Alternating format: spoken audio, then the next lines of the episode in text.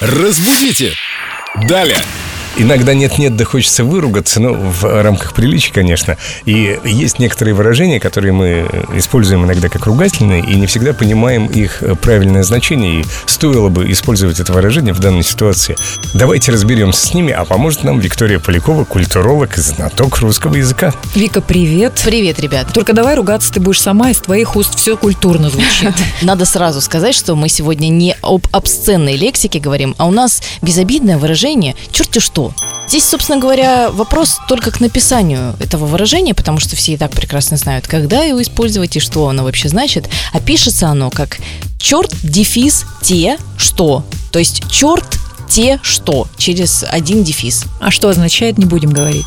означает какую-то ерунду. То есть не бог весь, что это такое. Ну да. И э, если мы говорим черти где, черти что, черти как, оно всегда будет писаться вот с такой э, маленькой частичкой те. Чи- И всегда сбоку бантик. Немножко сгладить этот момент. Конечно. А еще есть прекрасное слово, означающее таких вот субтильных товарищей, Как ты. как я. Да, я тоже его слышу часто в свой адрес. Слово «дрыщ». О, нет, мы хотели сказать фея красоты. Ну, видишь, Леночка, это вот ты такая прекрасная, а я вот и другое в свой адрес слышу порой. Так вот, нужно запомнить, что это слово дивное пишется как «дрищ», а не «дрыщ».